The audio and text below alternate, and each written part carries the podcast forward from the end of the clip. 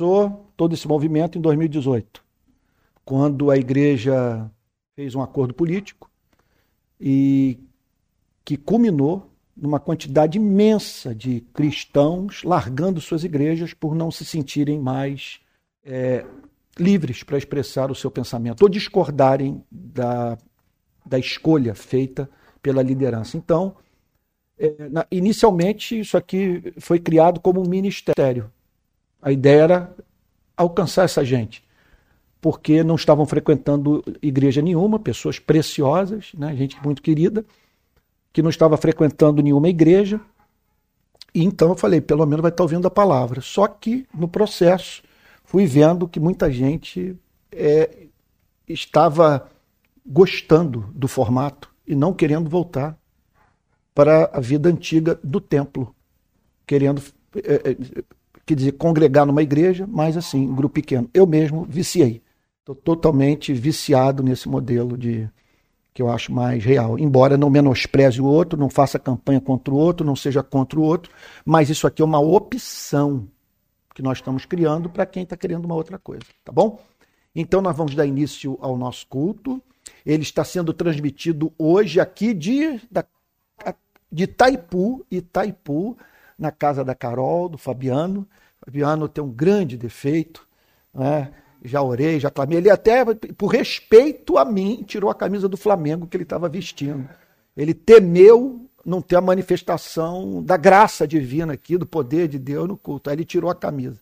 Então nós estamos na casa deles. Aqui em Niterói, os cultos estão acontecendo em quatro lares. E vocês que estão nos acompanhando aí das mais diferentes regiões do Brasil, fica essa, é, essa como é que eu poderia dizer, esse conselho, essa sugestão de você fazer esse rodízio não fica pesado para ninguém. Agora, olha só, aqui em Niterói, nós não estamos botando, fazendo propaganda nas redes sociais, mostrando o endereço, porque a ideia não é essa. Isso é até um perigo de aparecer um estranho na reunião.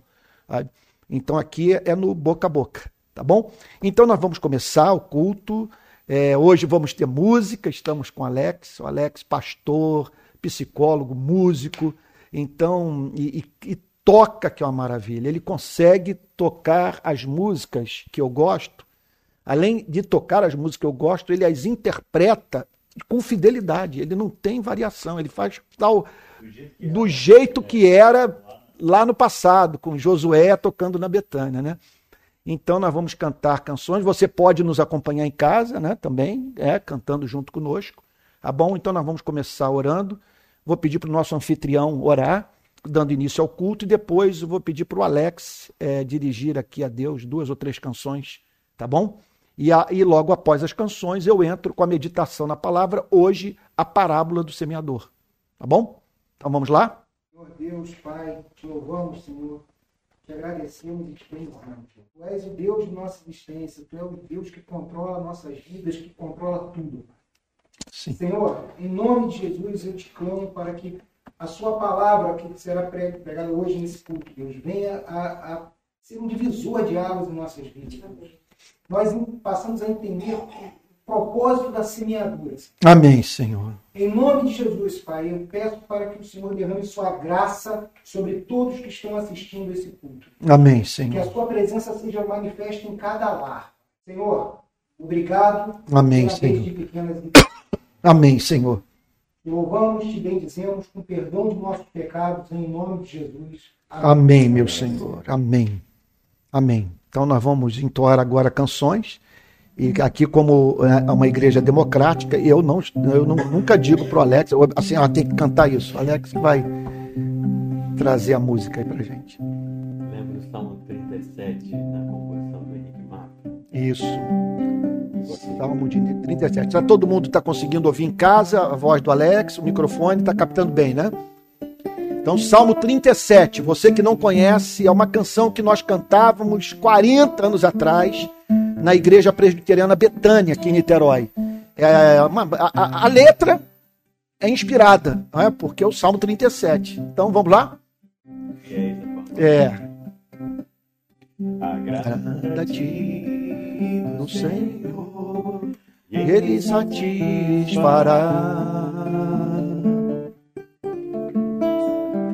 Os desejos do meu coração. Entrega o teu caminho ao Senhor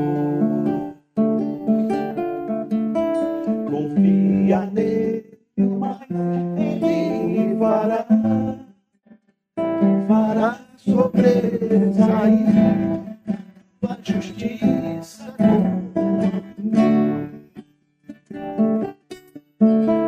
E o teu direito ao rei.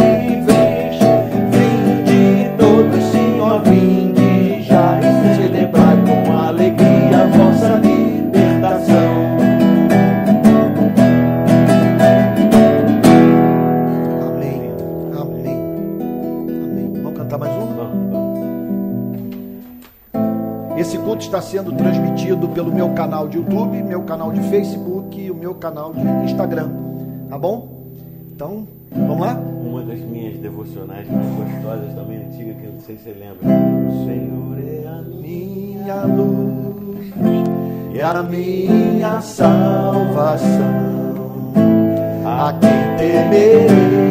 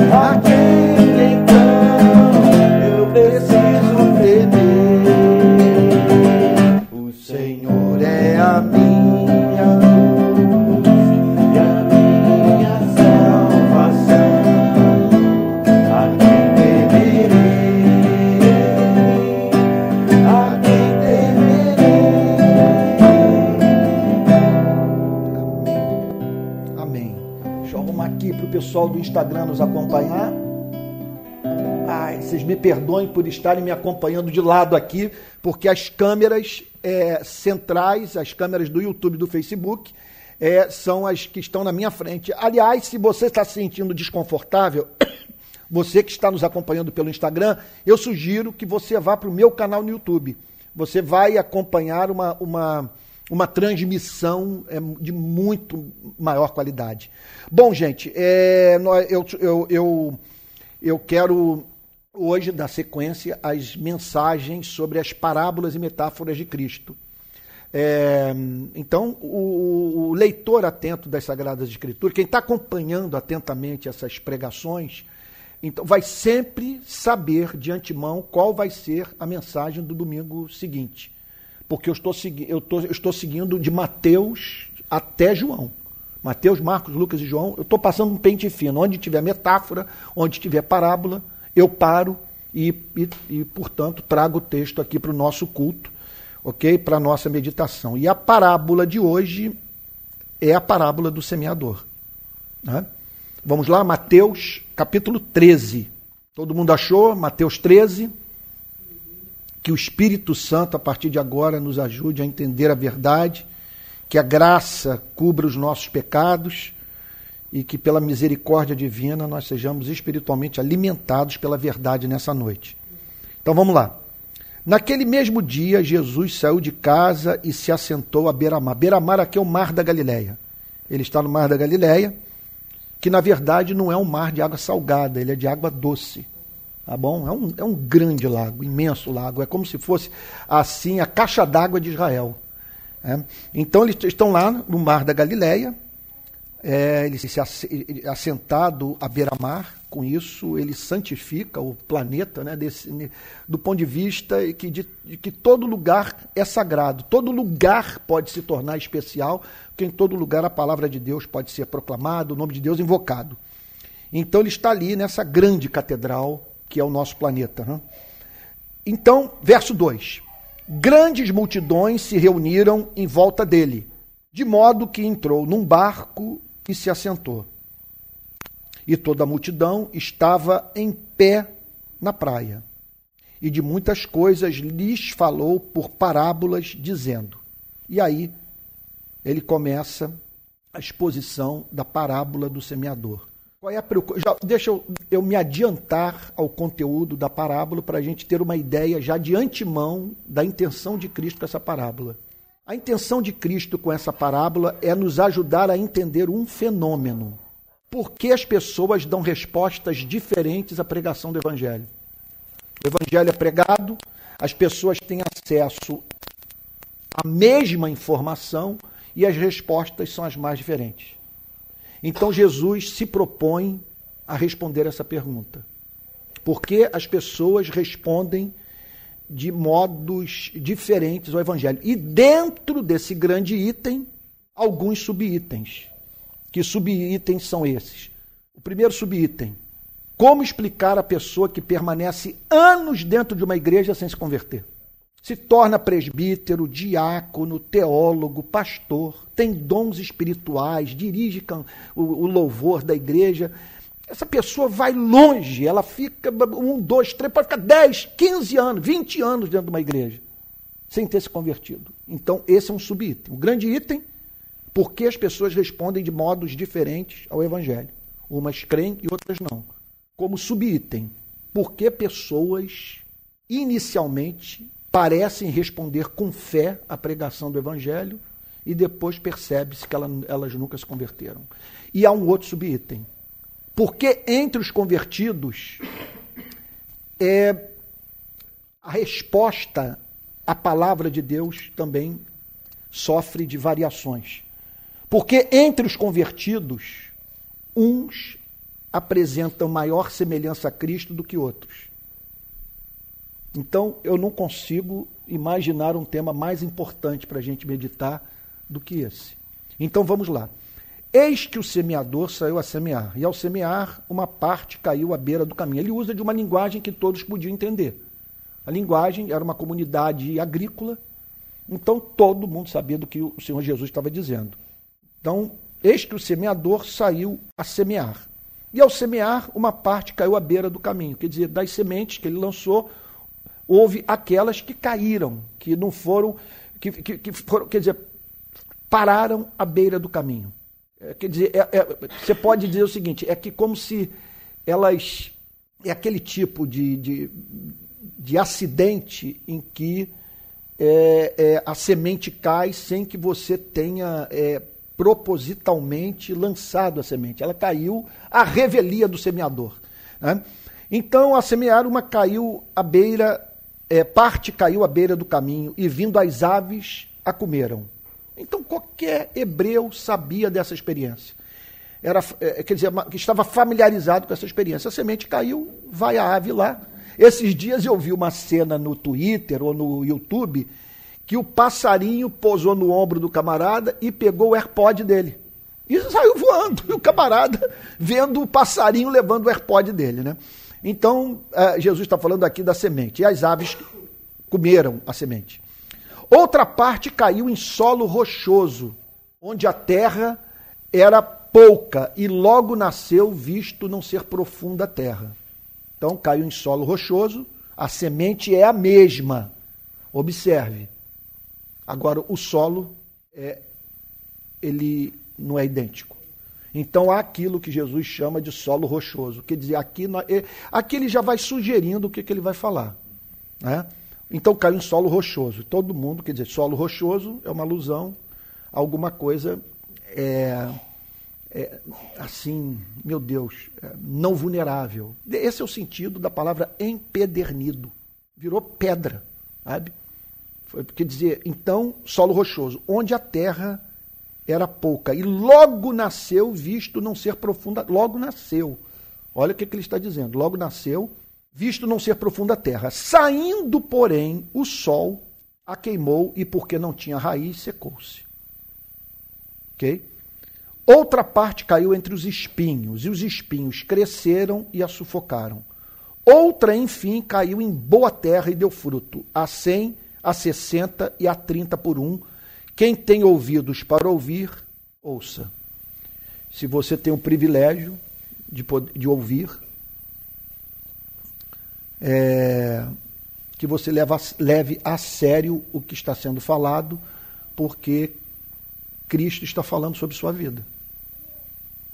Está falando sobre o estado do seu coração, sobre sua relação com o Evangelho. Bom, vamos agora para a explicação da parábola. Mas é, é, então, então, verso 10: Os discípulos se aproximaram de Jesus e lhe perguntaram: Por que o Senhor fala com eles por meio de parábolas? Deixa eu fazer uma aplicação dessa pergunta dos discípulos. Antes de você ir para as redes sociais para redigir um texto sobre suas dúvidas, procure falar com Deus. As pessoas já estão muito confusas, estão sobrecarregadas, estão cansadas, estão precisando não de reticências ou de pontos de interrogação, elas estão precisando de ponto final, elas estão precisando de informação sólida.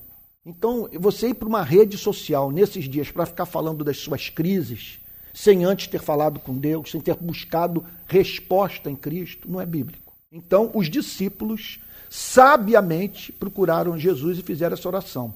E fizeram essa, é, é uma oração, né? na verdade, uma pergunta. Por que o Senhor fala com eles por meio de parábolas? Por que essa, essa pregação, vamos assim dizer, é, é, na qual a verdade é comunicada de uma forma que nem todos a compreendem imediatamente. Porque esse modo aparentemente enigmático de falar? Porque essas imagens ao que o Senhor Jesus responde? Verso 14: Porque a vocês é dado conhecer os mistérios do reino dos céus porque vocês foram escolhidos para conhecer os mistérios do reino dos céus. O que, que é mistério do reino dos céus? O segredo de se estudar a Bíblia é fazer perguntas ao texto. O que, que significa mistérios do reino dos céus? São verdades referentes ao reino dos céus, ao reino de Cristo, a, a esse mundo que é governado por Deus, mas um governo no qual os governados se submetem alegremente à soberania de Deus. Então, esse reino foi revelado por Cristo aos seres humanos. As grandes verdades sobre esse reino. E essas verdades são chamadas de mistérios. O que, que é um mistério? O mistério é uma verdade que você só pode conhecer se Deus a revelar. O que caracteriza o mistério é a inessa, inacessível, inacessibilidade à verdade. Ou seja, o filósofo não tem condição de penetrar nesse campo de conhecimento. Ninguém, exceto se houver uma revelação. Acerta quem foi revelado. Então, é o Senhor Jesus estava revelando os mistérios do reino dos céus aos seus discípulos. Então, quer dizer, ter acesso a essas informações é a glória. É você ser um bem-aventurado. Você conhecer os mistérios do reino dos céus é, é uma extraordinária evidência de que Deus o ama. Porque esses mistérios, repito, sem a revelação você jamais terá acesso a eles. São verdades supra racionais, estão para além da razão, embora não sejam contrárias à razão, não estejam aquém da razão. Crer no mistério não significa acreditar numa irracionalidade. Significa ou não crer no mistério não significa você acreditar em algo racionalmente impossível. Não é, crer em mistério não é crer em contradição. Crer em mistério significa você crer com base na autoridade de quem fala. Está entendendo o ponto? Jesus falou. Onde que entra a razão? A razão entra no ato de crer. Eu creio em Cristo. Eu estou certo que Ele é o Filho de Deus. Então é racional, se eu estou certo que Ele, é o Filho de Deus, crer em tudo aquilo que Ele ensinou. Então a razão entra aí. Agora, do ponto de vista do conteúdo da revelação, a verdade é supra-racional. Você não a conhecerá jamais sem a revelação. Por isso é muito importante nós frisarmos que sem Bíblia não há conhecimento do plano da redenção. Sem Bíblia. Então nós temos que tomar muito cuidado que a Bíblia está sofrendo muitos ataques nesses dias. Às vezes você vê nas redes sociais pessoas dizendo que acreditar em Cristo é mais importante do que acreditar na Bíblia. Eu, não, eu me relaciono com Cristo, eu não me relaciono com o livro. Há algo de belo nessa declaração, mas, o que, é porque, mas uma afirmação como essa precisa vir acompanhada de uma outra afirmação. Tudo que eu sei sobre Cristo é o que a Bíblia ensina. Sem Bíblia, eu não sei nada sobre Cristo. Então, quando alguém diz doutrina não importa, isso é uma doutrina. A doutrina é óbvio que importa. Eu não tenho como, sabe, por exemplo, dizer que ele é o filho de Deus, isso é doutrina. Sabe? Então dizer que ele é a segunda pessoa da Santíssima Trindade, isso é doutrina. Dizer que ele é o redentor, doutrina. Não tem como crer sem Bíblia e não tenho como crer sem doutrina, que é a verdade que eu extraio da Bíblia. Bom, vamos prosseguir. Ao que Jesus respondeu: Porque a vocês é dado conhecer os mistérios do reino dos céus, mas àqueles isso não é concedido. Por que não é concedido? Eu não sei. Não sei, ninguém sabe. É, é, é, mistério. Não é concedido. Se você está sendo objeto dessa espécie de comunicação, você é um bem-aventurado, porque nem todos têm acesso ao mistério. Então, mas aqueles isso não é concedido. Se não é concedido, eles não vão conhecer o reino dos céus jamais, porque eles precisam do mistério. Sem conhecimento do mistério não há redenção. Então não adianta, você vai fazer um curso de filosofia, você vai estudar os pré-socráticos, você vai estudar os socráticos, você vai estudar os clássicos gregos, os clássicos, os clássicos latinos, você vai estudar toda a filosofia da Idade Média, os pré-modernos, os modernos, os pós-modernos, não vai conhecer nada. sem a revelação. É claro, eu, eu, isso até é uma questão de raciocínio lógico. Que filósofo pode me dizer o que vem depois da morte? Que filósofo pode me explicar o sofrimento humano? A brevidade da nossa vida? Fundamento intelectual dos nossos valores. Ah, esses dias um alemão veio me dizer, numa entrevista, foi até uma entrevista muito, eu diria assim, muito respeitosa. Ele falou o seguinte, mas é, o que, que você acha de vocês evangélicos imporem a sua religião e tal, a sua moral às demais pessoas? Eu disse para ele o seguinte: olha, eu não acredito que seja cristão você forçar os não cristãos a se comportarem como cristãos. Agora, o que você precisa entender é que tudo é religião. Quando nós entramos num debate público, nós entramos, estamos entrando com a nossa fé. E você também. Porque venha me dizer que o racismo é errado. Eu, para o meu sistema de pensamento, o racismo é uma iniquidade. Mas se você parte da pressuposição de que não há Deus, tente me convencer que a acumulação de riqueza é pecado. Tente me convencer que um homem como Hitler estava equivocado. Eu afirmo que a concentração de riqueza é um pecado, que Hitler foi usado pelo inferno, que o racismo é uma iniquidade, porque o meu sistema de pensamento me dá o direito de combater esses pecados. Agora, se não há Deus, se tudo é acaso, sabe? se o negócio, conforme muitos fazem, apelar para a natureza, a natureza é, é a lei do mais forte, é cadeia alimentar. Não me venha apelar para a natureza. E outra coisa, não venha, não venha para cima de mim com seu etnocentrismo europeu. Não venha me falar sobre os direitos da mulher, porque em inúmeras partes do mundo não se crê assim. Eu defendo o direito da mulher, porque eu sei que a mulher foi feita à imagem e semelhança de Deus. Que através de uma mulher, é, o Messias foi concebido. Eu luto pelo direito da mulher. E eu entro, então, eu entro na, na, no debate público com a minha fé. Agora, você entra com a sua. E, você, e, e o que vocês precisam entender, eu disse para ele o seguinte: é que um de vocês tocou no ponto. Ele se chama Nietzsche. E ele disse o seguinte: que desde o momento que vocês romperam com o cristianismo, vocês romperam com o fundamento para a construção dos seus valores morais. O que falta a vocês é peito. O que falta a vocês é coragem de levar às suas conclusões lógicas os seus pressupostos intelectuais.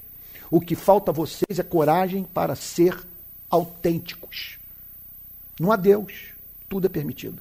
Não há Deus, então, não há Deus, então eu, eu vou viver a minha vida. Comamos e bebamos que morreremos. Né? Então, olha, eu peço a Deus que nenhum, que nenhum hipócrita, filho das trevas, edite essa mensagem tá bom? e pegue um trecho dizendo que eu estou defendendo o racismo, a concentração, a, a concentração de riqueza, a misoginia e por aí adiante. Não. O que eu estou dizendo é que no cristianismo eu tenho fundamento intelectual para combater essas iniquidades. Agora, grande parte da filosofia afirma que se não há Deus, se, se você não tem esse fundamento, sinceramente, acabou o debate vai dizer uma coisa, eu vou dizer outra. Senão, eu simplesmente eu vou falar o seguinte: não, eu não tenho que dar minha vida por ninguém. Eu não tenho que distribuir o fruto do meu trabalho. Não tenho. Eu vivo pouco, a vida é curta. Eu lutei para conquistar as coisas e eu quero saber. E se eu tiver que cuidar de alguém, vai ser por, por, pelo, por interesse egoísta. Se eu tiver que socializar alguma coisa, é por ter percebido que a socialização é, daquilo que somos forçados a dividir é interessante para todos. Agora, sem o fundamento intelectual dado pelo cristianismo, esqueça lutar por essas coisas. Não faz, não, não, não faz nenhum sentido. O apóstolo Paulo disse isso. Se não há ressurreição, comamos e bebamos, que amanhã morreremos, citando os filósofos epicureus. Então, Cristo prossegue, eu não deveria nem ter feito essa, esse caminho todo, porque o tema não é nem esse. Mas vamos lá. Pois ao que tem, mais será dado, e terá em abundância, mas ao que não tem, até o que tem lhe será tirado. Você recebeu a revelação, você acolheu a revelação, você acolheu o mistério, você amou o mistério. E se essa foi a sua resposta à pregação do mistério, você vai receber mais revelação ainda. Quer dizer, você vai conhecer os desdobramentos intelectuais do mistério. Mais lhe será concedido, você vai receber mais luz, você vai receber mais entendimento, porque a promessa é clara: buscar-me-eis e me achareis quando me buscar de todo o vosso coração. Então, olha o que ele diz: ao que tem, ao que tem, mais será dado, e terá abundância, mas ao que não tem, até o que tem lhe será tirado. Ou seja, até a pouca luz que essa pessoa recebeu da vida, do contato com a palavra de Deus, isso lhe será tirado. Ela não vai tirar, ela não vai conseguir sacar nenhum proveito da informação recebida. Olha, isso aqui era o verdadeiro terror dos puritanos, dos puritanos ingleses e americanos.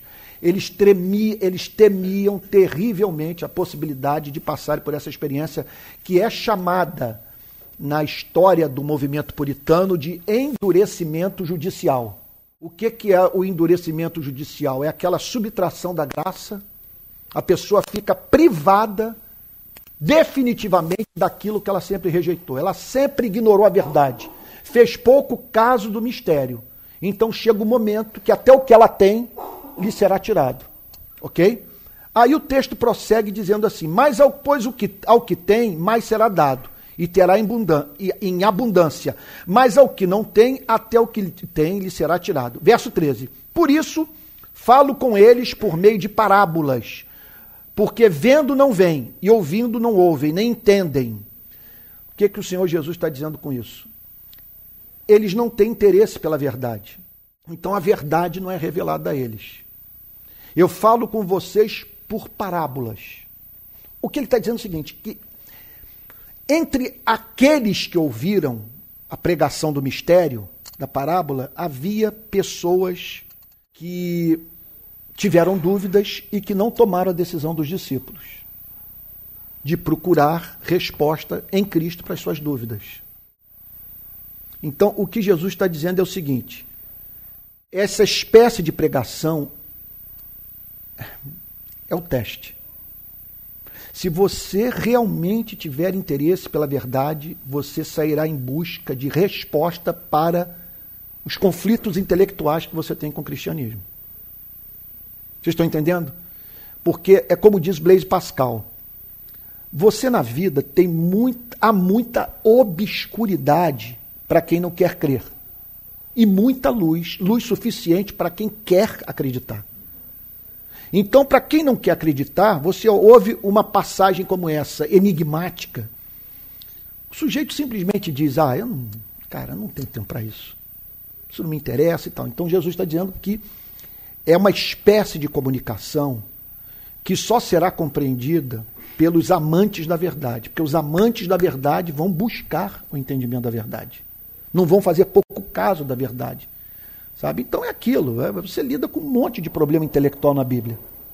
É muito evidente isso. A Bíblia tem passagens altissimamente complexas. Essa é uma delas. Isso tudo representa um verdadeiro teste para a vida daquele que teve um contato com o Evangelho. Quem teve um contato com o Evangelho e creu, esse não quer saber, ele vai em busca do entendimento. Ele, ele, não, ele, ele, ele não tolera a dúvida. Ele não dá as boas-vindas para a incredulidade. Existe. A crise existe, né? A dúvida existe, mas eu não aceito. Não, é isso mesmo. Eu não aceito a dúvida. O pecado existe, mas eu não aceito o pecado. A minha fraqueza moral, ela, ela, ela, ela é real na minha vida, mas eu não a tolero. Sabe? Então o texto, o texto prossegue dizendo assim: Por isso falo com eles por meio de parábolas, porque vendo não veem e ouvindo não ouvem, nem entendem. Assim nele se cumpre a profecia de Isaías. Aí Jesus está dizendo o seguinte: está se cumprindo nesses dias a profecia do profeta Isaías. Isaías profetizou sobre esse tempo. Qual foi a profecia de Isaías? Olha lá. Ouvindo vocês ouvirão e de modo nenhum entenderão. Vocês estão vendo que às vezes as pessoas dizem para mim o seguinte: Antônio, a crise que o protestantismo brasileiro está atravessando, isso é falta de teologia, isso é falta de pregação. Não necessariamente. Certamente a falta de teologia, a falta de pregação, o púlpito é fraco e eu não sei como que as pessoas insistem em frequentar igrejas nas quais os pastores não falam coisa com coisa. Eles não estudaram, eles não têm, eles não têm o direito de estar no púlpito. Eles não alimentam ninguém. Não alimentam ninguém. E muitos deles, quando tem o um mínimo de teologia na, na mensagem, pregam como se não acreditassem. Pregam sem unção. Falta-lhes esse elemento de graça.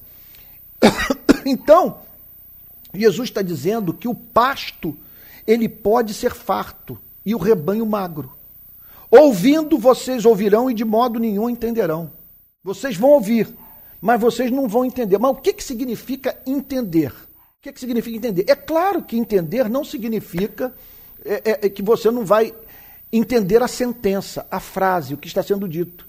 Entender é claro que não significa que você não consegue compreender o sentido de cair em solo rochoso. Caiu em solo rochoso. Então você. A figura é clara, a metáfora é, é, é, é de fácil compreensão. O que você não vai compreender é o sentido espiritual mais profundo. Você, em outras palavras, você não vai conseguir ver a, a excelência da verdade.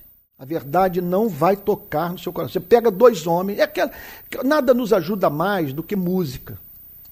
Você põe a pessoa para ouvir bar. Quem tem ouvido para música é levado às lágrimas. Enquanto que o outro não vê a hora de se livrar daquele suplício. Sabe? Você leva o sujeito, vamos visitar o Museu do Louvre. Os dois entram no Museu do Louvre. O outro, um vai a passo de tartaruga, encantado com o que vê. Encantado, assim, é, de, indo de experiência estética em experiência estética. O outro não tem senso estético nenhum. Não vai, ele não vai, aquilo para ele vai ser um suplício. Ele quer estar no shopping center, ele não quer estar ali. Ele quer entrar no primeiro shopping que encontrar, ou na primeira loja onde ele puder, sei lá, comprar alguma coisa que não pode comprar no Brasil.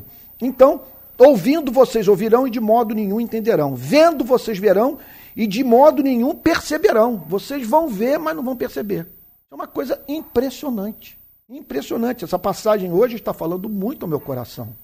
Se vocês me perguntassem assim, Antônio, nesses últimos cinco anos, de luta no protestantismo brasileiro. Foi os anos mais difíceis do meu ministério. Qual foi o que mais o feriu? O que foi mais difícil? É... O que foi mais custoso para você? Nada para mim foi mais custoso do que ter que encarar o ceticismo é, é, quanto à possibilidade de uma pessoa ser transformada pelo contato com a verdade. Eu não estou dizendo que eu estou certo, não estou dizendo que eu cedi a isso e deixei de pregar. Eu não deixei de pregar. Mas o que eu estou dizendo é que essa tentação foi a mais presente nesses dias. Em que consistia a minha tentação? Quer saber de uma coisa? A raça humana é inviável, o homem não tem jeito. O homem crê naquilo que ele quer acreditar. Essa foi a minha tentação, de dizer isso. O homem quer no que quer, ele crê apenas naquilo que ele quer acreditar. E ele entra na igreja com um filtro, ele só deixa passar o que lhe é conveniente. Sabe? Só isso. Então, verso 15, Isaías declara: Porque o coração deste povo está endurecido. Então, observe. Isso, essa é uma passagem profundamente epistemológica. É uma passagem. Aqui Isaías está falando sobre teoria do conhecimento.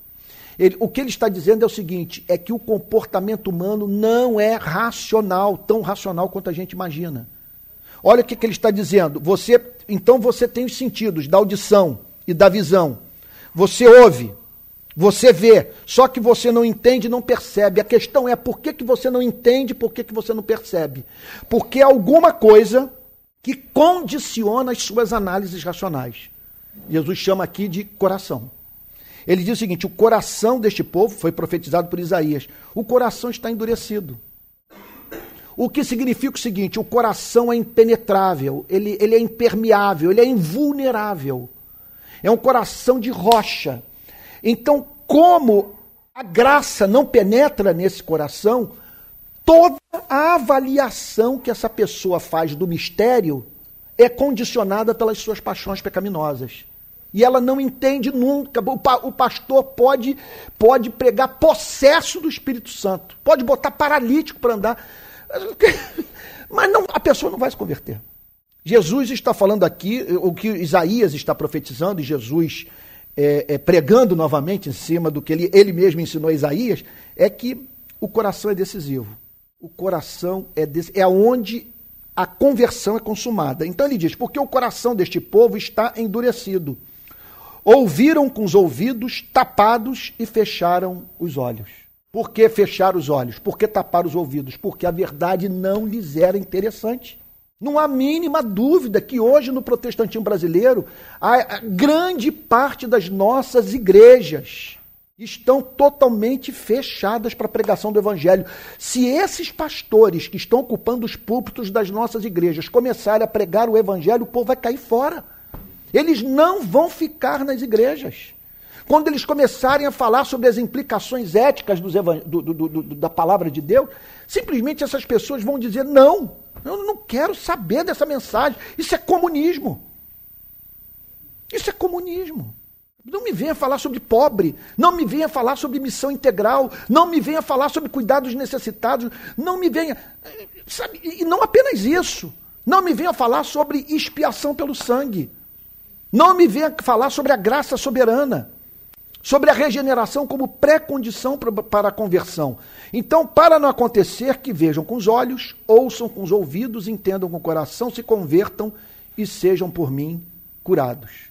Eles estão Quer dizer, eles estão totalmente fechados para a possibilidade de entenderem espiritualmente o mistério, de amarem o mistério, de se deixarem transformar pelo mistério. Aí o Senhor Jesus declara no verso 16: Bem-aventurados, porém, olha o que, que ele está dizendo, gente. Ele está falando aqui sobre quem é o feliz nesse planeta. Qual a pessoa que você pode considerar autenticamente feliz? Ele diz assim: Bem-aventurados, porém, são os olhos de vocês, porque vêm. Bem-aventurados são os ouvidos de vocês, porque, porque ouvem.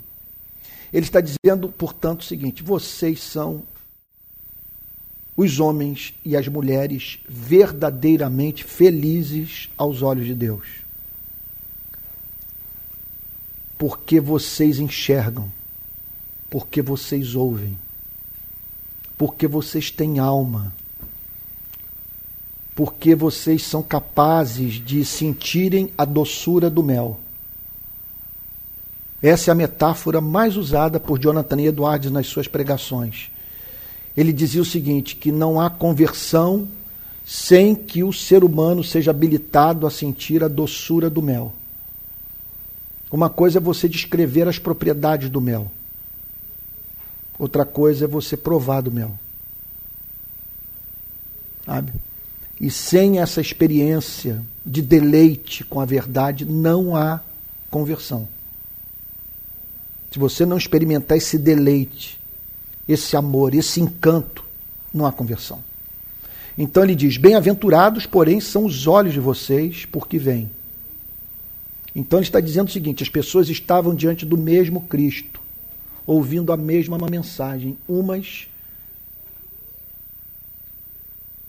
ouvindo enquanto choravam, de emoção, de encanto, de gratidão, e outras não vendo a hora do suplício acabar querendo, na verdade, era resolver lá o problema de saúde, sei lá, em busca de alguma ajuda pontual naquele operador de milagres, mas sem a mínima consideração pela sua mensagem. Bem-aventurados, porém, são os olhos de vocês, porque vêm, e bem-aventurados são os ouvidos de vocês, porque ouvem se isso comove, se isso toca o seu coração, se isso encanta, sabe, se isso se isso faz até mesmo tremer, você é um bem-aventurado.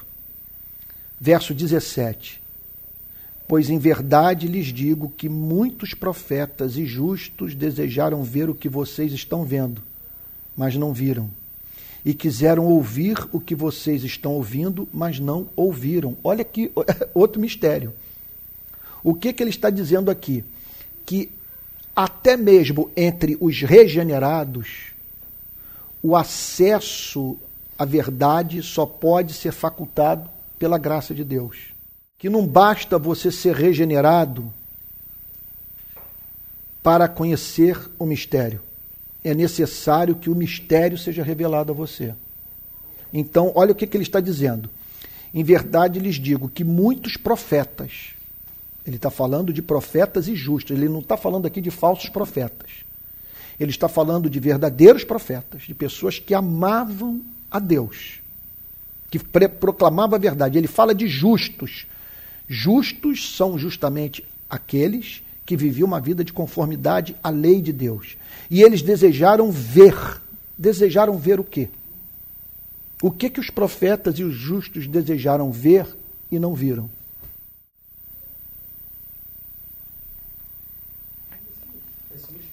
O Messias. O Messias. Eles, os profetas e justos aguardavam a chegada do rei, da suprema revelação de Deus, da manifestação do reino. Eles ansiaram por isso. Eles viviam na expectativa de que a qualquer momento aquele Davi definitivo, o grande Davi, o grande descendente de Davi, se manifestaria. Então acabaria com todo o mal na terra.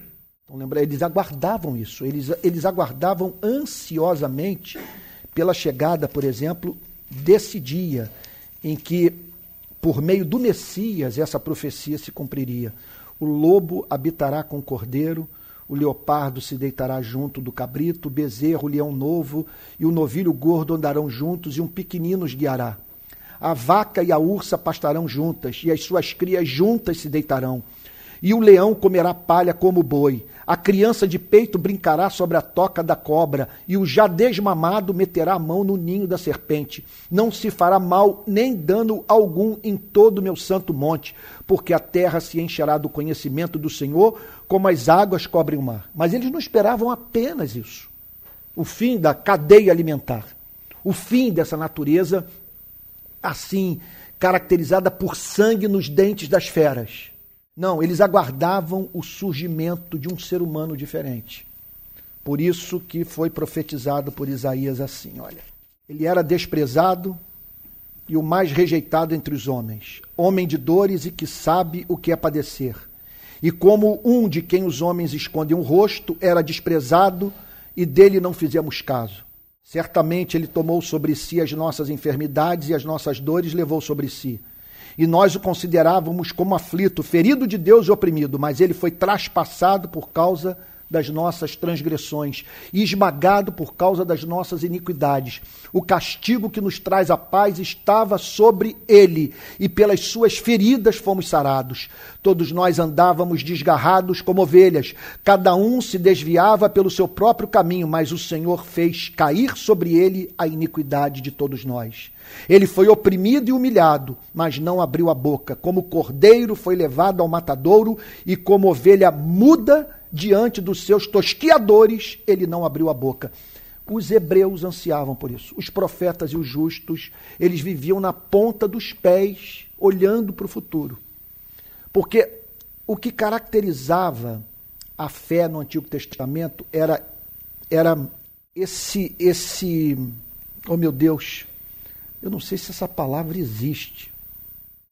Prospectividade. Depois procure no dicionário, está me vindo essa palavra agora. Não, não, não. A fé no Antigo Testamento era prospectiva, enquanto que a nossa é retrospectiva. A nossa fé olha para trás. A fé do povo hebreu olha para sabe, olhava para frente. Por que eles olhavam olhava para frente? Porque eles aguardavam a manifestação do Messias. Então Jesus está dizendo o seguinte: os justos os profetas aguardavam ardentemente a chegada desse dia e todo o conjunto de verdades que seria apresentado ao povo. Então, eu lhes digo que muitos profetas e justos desejaram ver o que vocês estão vendo. O que, eles estão, o que o Senhor Jesus está dizendo é que a nossa situação é de altíssimo privilégio e de altíssima responsabilidade. Porque a quem muito foi dado, muito lhe será cobrado. Sabe, aqueles homens, eles creram num Deus, veja só. Eu não vou dizer radicalmente diferente do Deus do Novo Testamento. Mas um Deus cuja beleza encontrava-se muito distante daquela que foi revelada por Cristo. Quando Cristo ensinou todo mundo a chamar Deus de Pai. Então Jesus está dizendo o seguinte: vocês são bem-aventurados, porque vocês estão vendo que pessoas melhores do que vocês sonharam em ver e ouvir, e não viram, e não ouviram. Então é o seguinte: quem negligencia o estudo do Novo Testamento peca contra a sua própria alma. Você olhar para tudo isso e menosprezar. Aí eu fico pensando às vezes, meu Deus do céu, será que essa pessoa vai ter que se ver entre a vida e a morte? Vai ter que levar uma burdoada da vida para levar a sério a palavra de Deus? Para se desesperar pela Bíblia, para ler o Novo Testamento, sabe como o faminto devora o pão? Então, em verdade lhes digo que muitos profetas e justos desejaram ver o que vocês estão vendo, mas não viram. Quiseram ouvir o que vocês estão ouvindo, mas não ouviram. Com isso, Jesus está dizendo: vocês foram objeto de uma graça especial. Deus fez por vocês o que não fez pela vida de servos amados profetas e justos, pessoas que deram a vida pelo reino, que foram perseguidas, torturadas, sabe? Gente que foi vista como escória do mundo, por amor a Deus. E essa gente ansiou, suspirou pela revelação do Messias, mas não viu. Essa gente não viu o grito de abandono. Deus meu, Deus meu, por que me desamparaste? Essa gente não viu sangue ser derramado, essa gente não testemunhou o túmulo vazio. Essa gente não conheceu o fenômeno pentecostal do batismo com o Espírito Santo. Não conheceu. Essa gente. Essa, olha, você não. Vamos, vamos resumir o ponto. Você não tem um crente no Antigo Testamento da envergadura espiritual do apóstolo Paulo. Arrebatado ao terceiro céu. Você não tem no Antigo Testamento, você com aquele entendimento. Um homem que foi capaz de falar sobre Deus, como o apóstolo Paulo falou, você não tem uma figura assim no, no Antigo Testamento. De revelar os mistérios de Deus. Sabe? Eu diria que Paulo é o homem que está abaixo de Jesus Cristo. Sabe? É, ele foi fundamental. Ele, eu diria que para o cristianismo, Paulo é para o cristianismo que Calvino foi para a reforma. Calvino pegou o pensamento de Lutero e sistematizou. Ele apresentou ao mundo as conexões do pensamento de Lutero com o passado do cristianismo, com os pais da igreja, com Agostinho em especial. E o que o apóstolo Paulo fez foi é, simplesmente sistematizar muita coisa que estava solta, sabe? É. Pois é. Pois é, eu fico bobo quando eu vejo cristãos eh, menosprezando o apóstolo Paulo. Eu fico assim impressionado, fico pensando, meu Deus, como é que podem ter problema com o apóstolo Paulo? O autor de Romanos 8, se ele só tivesse escrito Romanos 8, já bastava. Bastava. Romanos 8, eu, vou te dizer, a maior prova de que a Bíblia é a palavra de Deus é Romanos 8. Eu não preciso de evidência arqueológica para saber que Romanos 8 não é composição meramente humana, é revelação. Ninguém, ninguém é capaz de falar aquele, daquele jeito se não teve um encontro com Deus. Né? Bem, eu não vou conseguir falar sobre a parábola, porque o que, que eu fiz? Eu cometi um pecado que os, os pregadores dizem que você não pode, na introdução da mensagem, gastar muito tempo, que você perde o fôlego depois, aí não consegue pregar. Então, eu vou fazer o seguinte: análise da parábola eu vou deixar para domingo que vem, tá bom? Seguindo lá o, o conselho do reverendo Antônio Elias, né? Meu filho, é melhor o povo falar foi bom, pena que foi pouco a dizer foi bom, pena que foi muito. Pregue pouco, meu filho, pregue pouco. Então, nós vamos ficar hoje por aqui. Semana que vem a gente entra no conteúdo da parábola do semeador. Tá bom? É isso. O que, que vocês acharam mais relevante do, do texto que nós acabamos de examinar? O que, que mais tocou o coração de vocês? Vamos lá. Dá, dá, dá para botar o microfone lá para o Emerson? Aham. Uhum. É, Poderia-se dizer que ouvir o Evangelho, a resposta a ele seria a nossa condenação à nossa vida. Ter a, o privilégio de ouvir o Evangelho e não responder de forma né, como Cristo quer que nós respondamos, seria o caso falar que estamos nos condenando? Ah, mas é claro. É claro, porque veja só, porque é, o apelo que o Evangelho faz não é um apelo qualquer. Eu gostaria de ter habilidade nessa hora de, de usar de ilustração para ajudar todo mundo a entender o ponto. Sabe? Porque, é um apelo diferente, porque veja só, não, porque veja só, esse apelo que o Evangelho faz é de uma outra natureza. Porque veja só, não, não, é, não é que Deus é encontrado exortando o homem, enviando palavras para o homem. Não. Ele envia seu filho. Seu filho para ser moído. É grande manifestação de pecado você ouvir esse apelo e o banalizar. Simplesmente ele, ele rasgou o coração. Sabe? Simplesmente ele fez isso, rasgou o coração. Ele, ele abriu suas entranhas, ele falou: Eu amo vocês. E de tal maneira que eu enviei meu único filho, para que todo aquele que nele crê não pereça, mas tenha a vida eterna. Então, uma coisa é você rejeitar no Antigo Testamento essa revelação. Agora, outra coisa é depois da crucificação você rejeitar o Evangelho. Realmente é duro o que eu vou dizer, mas o juízo mais severo vai cair sobre quem ouviu a mensagem, teve acesso a esse tesouro todo e o menosprezou. A quem muito foi dado, muito lhe será cobrado. Isso é uma lei, não tem a mínima dúvida. Né? Enorme de dor, assim, uhum. esse momento que a gente vive. É. Diante de tanta incredulidade, de tanta. dessa extraordinária beleza do amor de Cristo, da redenção. Ah, sem a mínima dúvida. E de pessoas que às vezes querem e ainda não encontraram, não estão conseguindo encontrar, é, é. perdidas mesmo. É, é, é, é, muito duro. Hoje de manhã, o meu texto foi o, o, do pagamento das duas dracmas, do imposto. Não sei se vocês viram, né? Mas, cara, mexeu muito comigo. Mas mexeu profundamente comigo. Porque Jesus disse o seguinte: ele foi perguntado para Pedro, mas o seu mestre não paga imposto? Que eram as duas dracmas, o pagamento anual pela, pela manutenção do templo em Jerusalém. Eles davam duas dracmas. Cada dracma era um dia de trabalho, então duas dracmas, o equivalente a dois dias de trabalho. Todo hebreu tinha que dar essa quantia para manter o sacerdócio, manter o funcionamento, limpar o templo. Né? Não, não, não era para Roma. As duas dracmas, isso é confirmado por Flávio José, por todo mundo, as duas dracmas era para o templo. Aí Jesus disse o seguinte: olha, estão me perguntando sobre isso. Eu pergunto para você, Pedro: é, quem deve pagar imposto?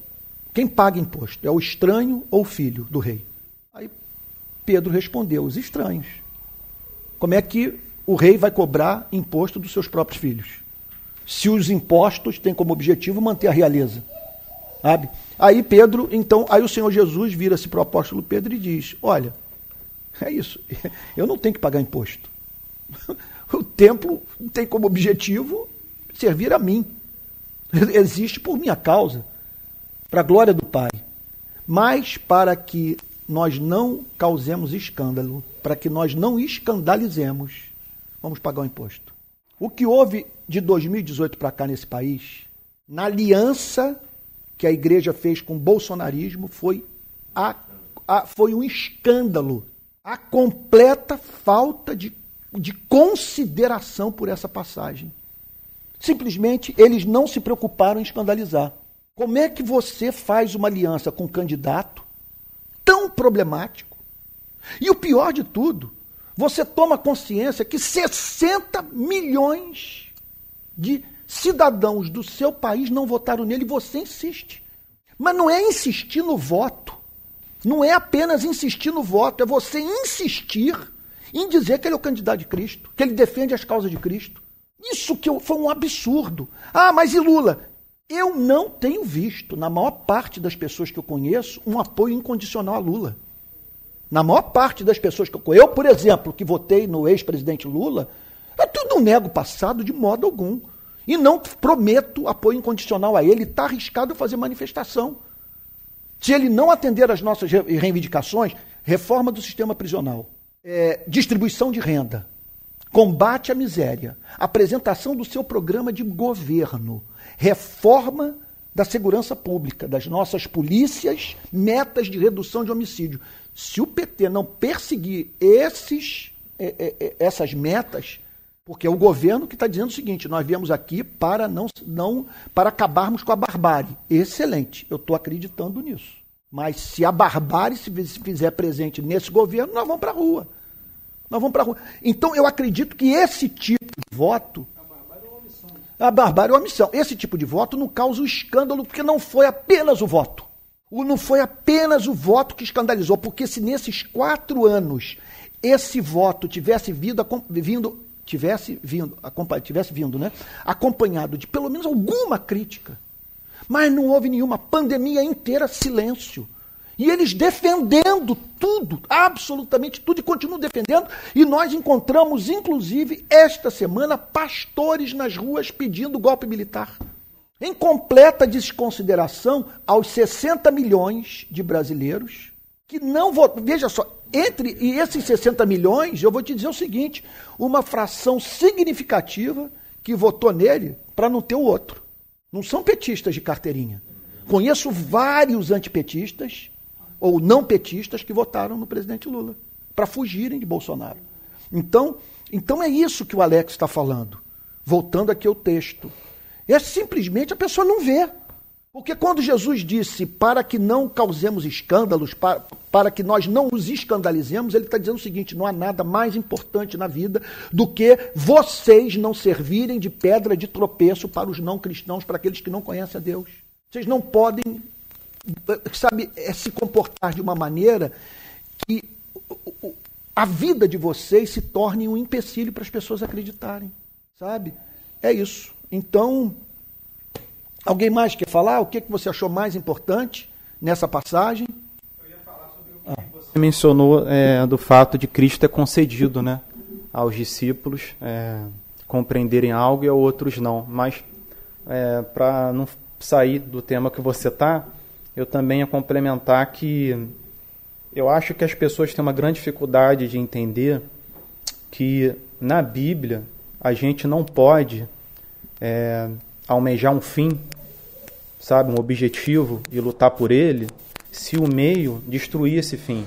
Então, quando a gente possui valores cristãos, né, como nossos alvos, é, e os valores podem ser a família, a pátria, a nação, pode ser a igreja, pode ser o aborto e outras coisas mais, as drogas.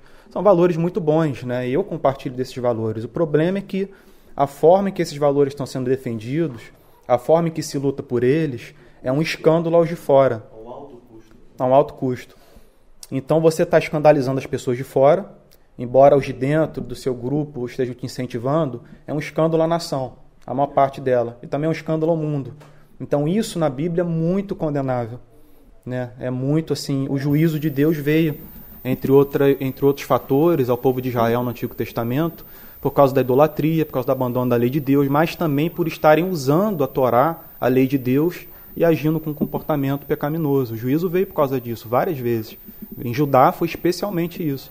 Mas o que eu ia dizer é quanto a Cristo não ter concedido algo a, a outras pessoas e ter concedido aos discípulos, isso me tranquiliza muito quando é, eu sou tomado assim por tristeza de ver tanta gente querida, tanta, tanta gente preciosa no Brasil, espalhado por inúmeros estados, cidades, gente pobre, gente humilde, gente simples, sabe, gente que tem zelo pela glória de Deus, tem fé verdadeira, mas que não consegue enxergar coisas muito basilares na, na Bíblia. Eu me pergunto por quê? Sabe, por algum motivo, Cristo concedeu que uns enxergassem, sabe, e outros não.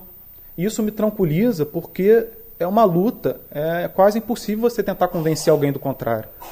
Sabe? A pessoa ela está numa esfera, ela foi criada, tem toda uma é. tradição, sabe, que endossou o pensamento. E só quem quebra isso é o Espírito Santo. Então eu é. sou muito procurado por estar fazendo parte da administração do Rio de Paz. Muitas pessoas me procuram no Instagram e no WhatsApp e elas expõem suas dúvidas, elas têm várias indagações e perguntam como é que vocês não conseguem se preocupar com isso, comunismo, socialismo, aborto e tal, sabe? Eu fico, eu fico chocado, falo, cara, as pessoas não estão enxergando qual é o verdadeiro problema. O verdadeiro problema não é isso, é o escândalo que nós estamos sendo, a nação, através do nosso comportamento. A, descredibilidade é enorme por causa da nossa conduta. É, o que acontece é o seguinte, que se você quer manter esses pecados, considerados pecados, eu acho que às vezes também a igreja tem preocupações morais né, que não fazem nenhum sentido, mas não há nada mais importante nesse sentido do que você pregar a palavra de Deus. Então, quer dizer, eu combato uma prática, eu quero manter o comunismo, vamos dizer, afastado do Brasil. E aí eu me comporto de uma tal maneira que o, me, o maior antídoto que possa existir para nos livrar do extremismo de direita ou de esquerda, que é o evangelho, que é a pregação da palavra de Deus, simplesmente não causa mais efeito na vida do meu interlocutor, porque o modo como eu defendi a causa foi totalmente sem tato. Antônio, o que mais me assusta é ver esse falso combate ao comunismo de boa. Isso para mim é esse falso combate ao comunismo, que para mim chega a ser até engraçado a gente querer estar discutindo isso em pleno século XXI, né? mas é a igreja acabar se aproximando uhum. do fascismo para combater a ameaça comunista. Uhum. É uma loucura sem, sem igual. O versículo 17 diz: Pois em verdade vos digo que muitos profetas e justos desejaram ver o que vedes e não viram, e ouvir o que ouvis e não ouviram. Quer dizer, é a sublime graça manifesta de Deus em Jesus Cristo.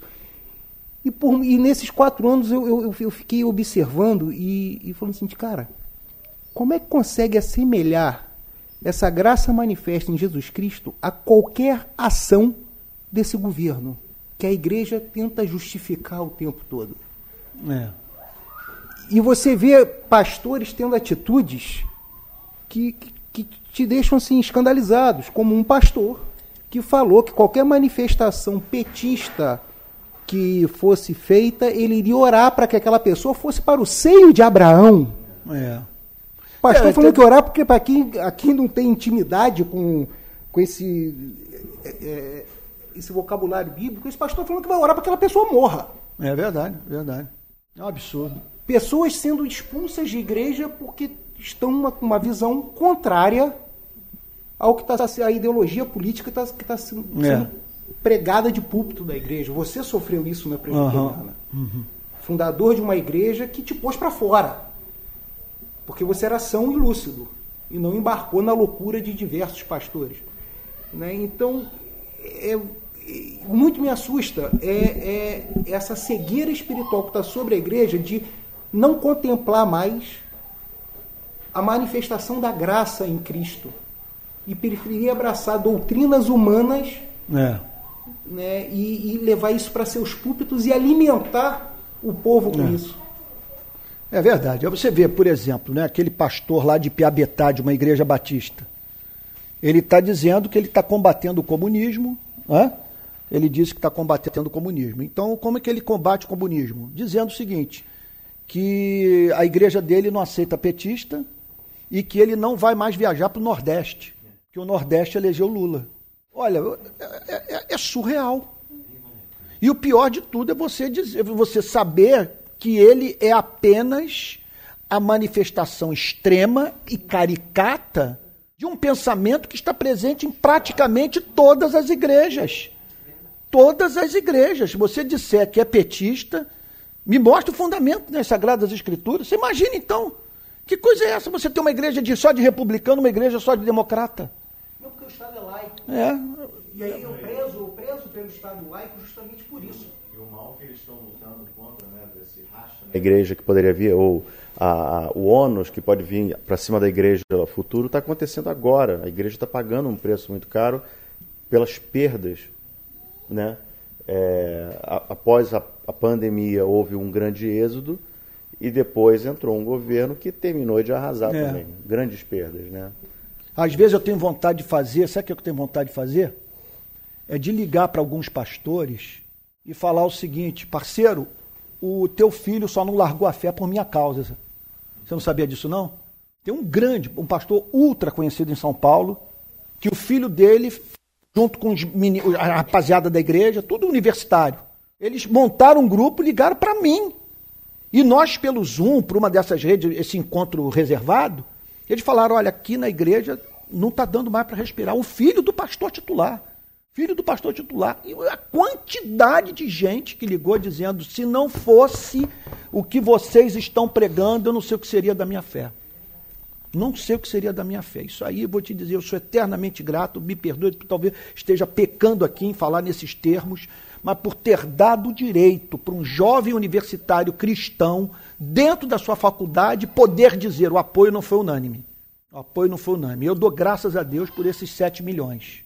Disseram que estão dizendo aí que ele só não foi reeleito por causa de, do, do, de 7 milhões de cristãos evangélicos que não votaram né, no Bolsonaro. Então, o ponto é, eu, veja só, é aqui eu quero concluir para a gente orar. Nós estávamos pensando no que Jesus falou para não causarmos escândalo, não havia como. Nós tínhamos três decisões para tomar nessa domingo passado.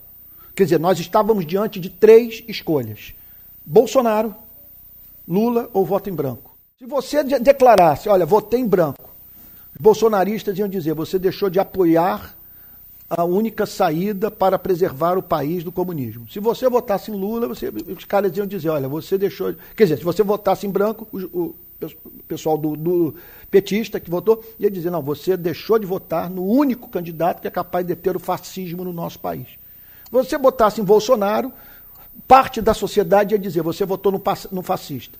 Se o seu voto fosse para Lula, você, quer dizer, parte da sociedade ia dizer, você votou no corrupto. O ponto que eu tô, o que eu estou dizendo desde 2018, desde 2018, o grande problema não foi apenas o voto, foi o silêncio de você como cristão declarar o seu voto e aí um amigo seu pergunta: "Mas e isso? E aquilo outro? E o que você tem a dizer sobre esse, esse comportamento?" E o pior é insistirem no ponto depois das eleições, você ter pastor nas ruas e avenidas do nosso país pedindo golpe, gente. Perante 60 milhões de pessoas que votaram. São cidadãos votaram, a vitória foi legítima nas urnas. E esses pastores vão para as ruas para pedir golpe incompleto. Eles, eles não estão preocupados com o que Jesus falou, não escandalizem. Como é, que, como é que você pode estar mais preocupado em preservar o mandato de um presidente do que aproximar pessoas de Cristo? Você está criando escândalo. Então, bom, é isso. Vamos lá, vamos. Ah, tá bom, o Pedro vai participar, meu filho querido, e depois nós vamos orar. Vamos aproveitar que o momento tá, tá para isso hoje, né? Então vamos aproveitar ele ao máximo. Eu acho que outra coisa que vale a pena a gente mencionar e que é, eu percebo que gera muita dificuldade na cabeça das pessoas é que elas não entendem por que é, os cristãos que se colocam como oposição a Bolsonaro não dirigem tantas críticas a Lula sabe? Especialmente meu pai, sabe? Ele é acusado disso o tempo inteiro. Inclusive tem uma rotatividade de pessoas acusando ele. Cada semana são uns 10 ou 15 diferentes. O que, que acontece? Na Bíblia, a gente não encontra os profetas, os apóstolos, os discípulos e Cristo dirigindo tanto as suas advertências às pessoas que não professam a fé, embora exista. Existe. Eles falam de governadores maus, Cristo chama Herodes de raposa. Contudo, ele se silencia diante de Herodes. Ele fala pouco com Pilatos. Ele não fica com seus discípulos é, andando pelas ruas e mencionando os governadores, os soldados o tempo inteiro, mas ele fala dos fariseus sem parar. Os profetas falaram dos reis maus sem parar, sabe? Os apóstolos falaram de falsos irmãos infiltrados dentro da igreja sem parar. Por quê? Porque quando você professa a fé e o seu comportamento é escandaloso, isso é muito, muito grave. Mas você não deve exigir de quem não professa a fé um comportamento cristão. Por quê? Porque a gente parte do pressuposto de que essa pessoa não nasceu de novo. Ela não possui um novo coração. E a Bíblia, ela apresenta esse grupo de pessoas que não nasceu de novo seguindo um determinado curso na vida. Elas, elas estão caminhando para um determinado fim, sabe? Então você não deve exigir algo a elas que é impossível. Sem assistência do Espírito Santo, sem um novo coração, sem uma nova mente, sem uma iluminação do alto sabe, sem uma afeição, um apreço pela palavra de Deus, elas não possuem isso. Então você não deve exigir delas isso, muito menos impor a elas, porque vai ser um escândalo. O evangelho ele vai deixar de ser uma graça na vida delas, vai ser uma maldição. Sabe, Lutero falou isso é, com alguém no tempo dele por causa do tema da idolatria das imagens. Um reformador chamado Karlstad. Ele teve uma grande discussão com ele, por quê? Porque naquela época é, que a reforma eclodiu, é, as pessoas se encontraram indignadas com o mar de imagens que existiam nas igrejas. Isso era idolatria, e eles ficaram com muita raiva disso e desejaram acabar com isso imediatamente. Só que Lutero falou para Karlstadt, se você entrar numa igreja, se você quebrar as imagens, se você quebrar os vidros pintados, destruir tudo no chão e queimá-las, você vai estar sendo um escândalo para essa gente. Porque você está exigindo um valor deles que eles não receberam, eles não têm afeição por isso. E eles estão imersos na compreensão de que idolatrar essas imagens não é pecado. A gente tem que fazer isso com calma. Então hoje acontece a mesma coisa. As pessoas exigem que você se dirija a alguém como o Lula, ou seja lá quem for, e exigem um comportamento assim, é, sabe, perfeito. Quando quem a gente tem que fazer isso é aquele irmão que professa o nome de Deus, sabe, que peca constantemente, gente. Isso não é você fazer um juízo difamatório e determinar o fim daquela pessoa. Quando eu critico o Bolsonaro, eu não estou dizendo que ele vai para o inferno. O que eu estou dizendo é que os frutos no momento eles são péssimos, eles são maus. E a gente tem que avaliar uma árvore pelo fruto. Cristo deu isso como uma regra para a gente avaliar o comportamento humano. Mas não o comportamento de todo ser humano, o comportamento de quem professa a fé. Porque quem não professa a fé, a gente não pode exigir, sabe, valores morais cristãos. É. A gente tem que exigir de quem professa a fé. E é por isso que a, que a Bíblia, a Bíblia, ela tem muito mais a falar de Bolsonaro do que Lula. Muito mais a falar. Todos os profetas hoje, se estivessem vivos, os apóstolos, os discípulos, Cristo, se estivesse aqui encarnado, ele falaria mais de Bolsonaro do que Lula. Porque não faz sentido falar de quem não nasceu de novo. Mas faz sentido falar de quem professa ter nascido de novo. Quando teve o Descende aqui no Brasil, estádios ficaram lotados, um pastor famoso americano veio para cá, um rapaz de dread, esqueci o nome, Todd White, eu acho e ele recebeu a notícia no meio de um, de um culto, um estádio lotado, de que Bolsonaro tinha aceitado a Cristo. E ele falou imediatamente, ele recebeu o Espírito Santo, vamos orar pelo nosso presidente. A partir de agora, a partir daquele momento, a gente tem que cobrá-lo também. Sabe? Porque se ele nasceu de novo, se ele recebeu o Espírito Santo e continua com uma conduta perversa, ele tem que ser cobrado por nós cristãos, gente. A gente não pode se silenciar. É, o que eu disse em várias ocasiões é o seguinte, né? É que o Lula, o Lula quando peca, sobra para o PT. O Lula não é o presidente dos cristãos evangélicos. Agora, quando o Bolsonaro fala asneira, se comporta de modo estúpido, desumano, cai na conta de quem? Do PL? Não. cai na conta do Centrão? Dos evangélicos. Cai na conta da, de quê? Cai na conta na nossa conta. E eu não vou gritar contra isso? Pô, pelo amor de Deus. Então é isso. Mas aí que está a explicação. O texto, Pedro trocou numa questão importante. E aqui eu vou concluir para nós orarmos. Veja só. Ele falou o seguinte: que tem irmãos verdadeiros na fé que não estão conseguindo ver as coisas. Não estão conseguindo ver as coisas. Então o que, que, o que, que ocorre? Você tem aqueles de coração empedernido que não vão ver nunca. Mas entre nós há variações de entendimento espiritual. Você não pode exigir. Eu tenho lá em casa, eu tenho Alissa, tenho Mateus e Pedro. Eu não posso, por exemplo, nessas eleições, a Alissa foi poupada, poupada de muita coisa em razão da idade dela, 12 anos. Já meus filhos mais velhos, Pedro e Mateus, né, é, tinham condições de fazer uma análise é, é, é, assim, inteligente do, dos fatos. Então tem gente, tem pessoas entre nós que estão na infância. E é muito importante que nós saibamos cuidar dessa gente com misericórdia, né? Com misericórdia. Quando você vê uma mulher, eu vi uma cena, por exemplo, essa semana, que alguém chegou numa manifestação em algum lugar e disse que o, o, o ministro do Supremo, Alexandre de Moraes, teria sido preso.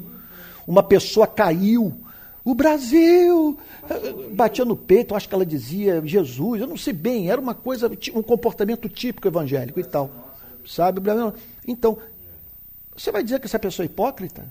Você vai dizer, simplesmente convenceram a ela que o Lula é a encarnação do demônio, que as igrejas serão fechadas, que vai legalizar o aborto e, e, e tal, e, e que a, a, a, família vai ser destruída, a pessoa ouve isso, crê.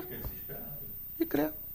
Sabe? E fica tão certa de que Bolsonaro é a resposta que é capaz de fazer o que um, um Bolsonaro fez comigo. Onde está escrito na Bíblia que o canibalismo é pecado? Quando eu vi essa pergunta, eu falei: acabou a interlocução. Acabou. A pessoa realmente chegou num ponto como ela, quer justificar canibalismo. Né? Bom, vamos ter um momento de oração. É, vamos agora, vamos falar com Deus. Né? Porque a passagem que nós lemos hoje diz: Bem-aventurados os olhos de vocês, os ouvidos de vocês, que vocês estão, estão tendo acesso à, à verdade. Vou pedir para o Alex, você pode orar, Alex, por favor? Pai querido, nosso coração se espreme de dor. Eu fico tentando perceber e sentir o que você está sentindo. Olhar para a nossa nação, olhar para o teu povo e para aqueles que ainda não conhecem o Deus maravilhoso que você é. E tentar sofrer e chorar e ser voz, nós todos, a tua voz e pedir que algo vá mudando no coração daqueles que já te têm, para que percebam o quanto abandonaram o Cristo por meio de uma discussão frívola, tola, tosca, e se agarraram a princípios até importantes, como perdoou, Senhor Jesus, mas morais, mas esqueceram do amor, esqueceram da compaixão, da, da misericórdia, esqueceram de serem parecidos com você, Jesus. Ajuda a gente, a tua igreja, a conseguir resgatar esse lugar de nunca mais na vida fazer aliança com homem algum. É dessa maneira. E sim, Jesus, ter os olhos postos em você. Amém, no Deus Senhor. maravilhoso, no semeador. Amém. Amém. E acolher, receber a semente que transborda e transforma as nossas vidas, o teu evangelho, boa nova de salvação e redenção, sim, misericórdia, sim, e poder dizer: Eu sou teu filho. Aleluia por isso, Jesus. E, e que através disso também nós oramos por toda essa nação que hoje a gente vê que não te conhece, que está muito avessa a qualquer pessoa que fale em teu nome, Jesus. Que eles possam redescobrir que existe realmente Amém, um Deus, Amém. Pai, amoroso, que se importa, que é muito diferente disso de que hoje eles imaginam que é o teu evangelho Sim, e o teu amor. Sim, que Deus. nós sejamos isso, Senhor. Esses que não são os pássaros que tiram a semente do caminho, que não são os espinhos que Deus. atrapalham Sim, a semente na vida do coração dos outros, Sim, mas ao contrário, agentes teus de semeadura para a vida transformada de cada um dos nossos vizinhos, em nome de Jesus que eu oro, Senhor. Amém. Amém, Jesus. Amém. Amém. Amém. Gente querida, o culto hoje passou um pouquinho do horário. A gente tem terminado mais cedo. Em geral, dura uma hora e dez. É? Mas nós vamos encerrar agora com os avisos importantes. O primeiro é que nós precisamos de contribuição. Essa transmissão, por exemplo, que está sendo feita pelo YouTube, pelo Facebook, é paga. Nós temos hoje contador, nós temos tesoureiro, pessoas a ajudar, pobres a sustentar e precisamos de ajuda financeira. Então, quem puder contribuir, está aí o nosso Pix, que é o seguinte: pixrpi22@gmail.com. Vou repetir, o nosso Pix é pixrpi22@gmail.com. Tá bom? Se você quiser é, ajudar de alguma forma a rede de pequenas igrejas, esse aí é o canal de contribuição. Quero também dizer a você que nós temos um canal interno de comunicação que é o Telegram. Daqui a pouco eu vou botar o link. Se você clicar nesse link, você vai poder se juntar a nós. Então depois. Ah, já está? Já está aparecendo? Ah, excelente, que bom. Então inscreva-se no nosso Telegram, pois não? Ah, sim, amanhã não. Amanhã eu não vou participar do culto na Betânia, em razão de um prêmio que o Rio de Paz está concorrendo no Tribunal de Justiça do Rio de Janeiro, que é o prêmio, o prêmio Patrícia Cioli. Pode ser que amanhã a gente ganhe mais um prêmio. Já ganhamos o prêmio do Jornal do Brasil, do Jornal Dia, ganhamos o prêmio, a, a medalha Tiradentes, quer dizer, o prêmio lá do, do Patrícia Cioli também, na Assembleia Legislativa do Rio de Janeiro, e agora um importante prêmio, tá? e que seria uma escolha feita né, pelo, pelo, pelos magistrados, isso é muito legal, né? Então é isso. Agora, ah, então não deixe de se inscrever no nosso Telegram. Está aparecendo aí na transmissão do Facebook e do YouTube, está aparecendo aí o Telegram, tá bom? É, essa mensagem vai ser salva. E aí você poderá compartilhar o link com seus parentes e amigos, tá bom? Nós nos reunimos, você que está sintonizando hoje pela primeira vez, nós nos reunimos todo domingo às 10 da manhã e todo domingo às 18 horas. E eu vou dar início agora a cultos também no meio de semana, tá bom? Isso aí é, é, é, é eu vou anunciar em breve. Nós também, eu estou dando um curso agora sobre o reordenamento mental. O papel da Bíblia de organizar as nossas ideias, o nosso pensamento. Já, já dei duas aulas e você pode encontrar essas aulas, é tudo feito, tudo oferecido gratuitamente no meu YouTube, no meu Facebook, está em todas as redes, até no TikTok está, tá bom? É, o reordenamento mental. Duas aulas já foram dadas. Também tem um curso sobre cristianismo e política. O link pode ser encontrado no meu Instagram, tá bom? E o curso da Escola de Discípulos também, tá bom? Para quem quer conhecer melhor a sua fé. Eu vou botar daqui a pouco, acho que os links já estão sendo aí apresentados, né? Então é isso. Tá bom? É, se Deus quiser, em março do ano que vem, nós voltamos com os cultos presenciais no Rio de Janeiro, pela manhã, e eu não abro mão é de manter o grupo pequeno, a pequena igreja à noite, né? para que possamos continuar vivendo essa experiência deliciosa. Tá bom? Vamos encerrar o culto. É, depois vamos fazer um balanço de quantas pessoas nos, né, nos ouviram, acompanhar esse, esse culto né, pelo Instagram, pelo Facebook e pelo YouTube. Muita gente, muita gente, muito legal. Eu, eu acho que não teria templo no Rio de Janeiro para a gente botar todas as pessoas que estão conectadas, que estão nos ouvindo, que haverão de nos ouvir durante a semana. Se somar todo mundo, sabe? É, é muita gente. Graças a Deus por isso. Tá bom? Vamos receber a benção apostólica. Tá bom? Se não fosse tão tarde, eu pediria mais uma canção, mas a gente já extrapolou aqui o horário. Tá? Senhor, nós te agradecemos pela relevância da Sua palavra, pelo seu poder santificador. Fomos profundamente tocados pela verdade. Prepara-nos para o domingo que vem, quando vamos examinar a parábola do semeador, parábola tão importante para nós entendermos essa dinâmica, Senhor, da ação da tua palavra no coração humano. Senhor, abençoe os abatidos, cura os enfermos, abre porta de trabalho para os desempregados, ajuda o teu povo pagar suas dívidas, reconcilia marido com mulher com marido, pais com os filhos, os filhos com os pais, Senhor.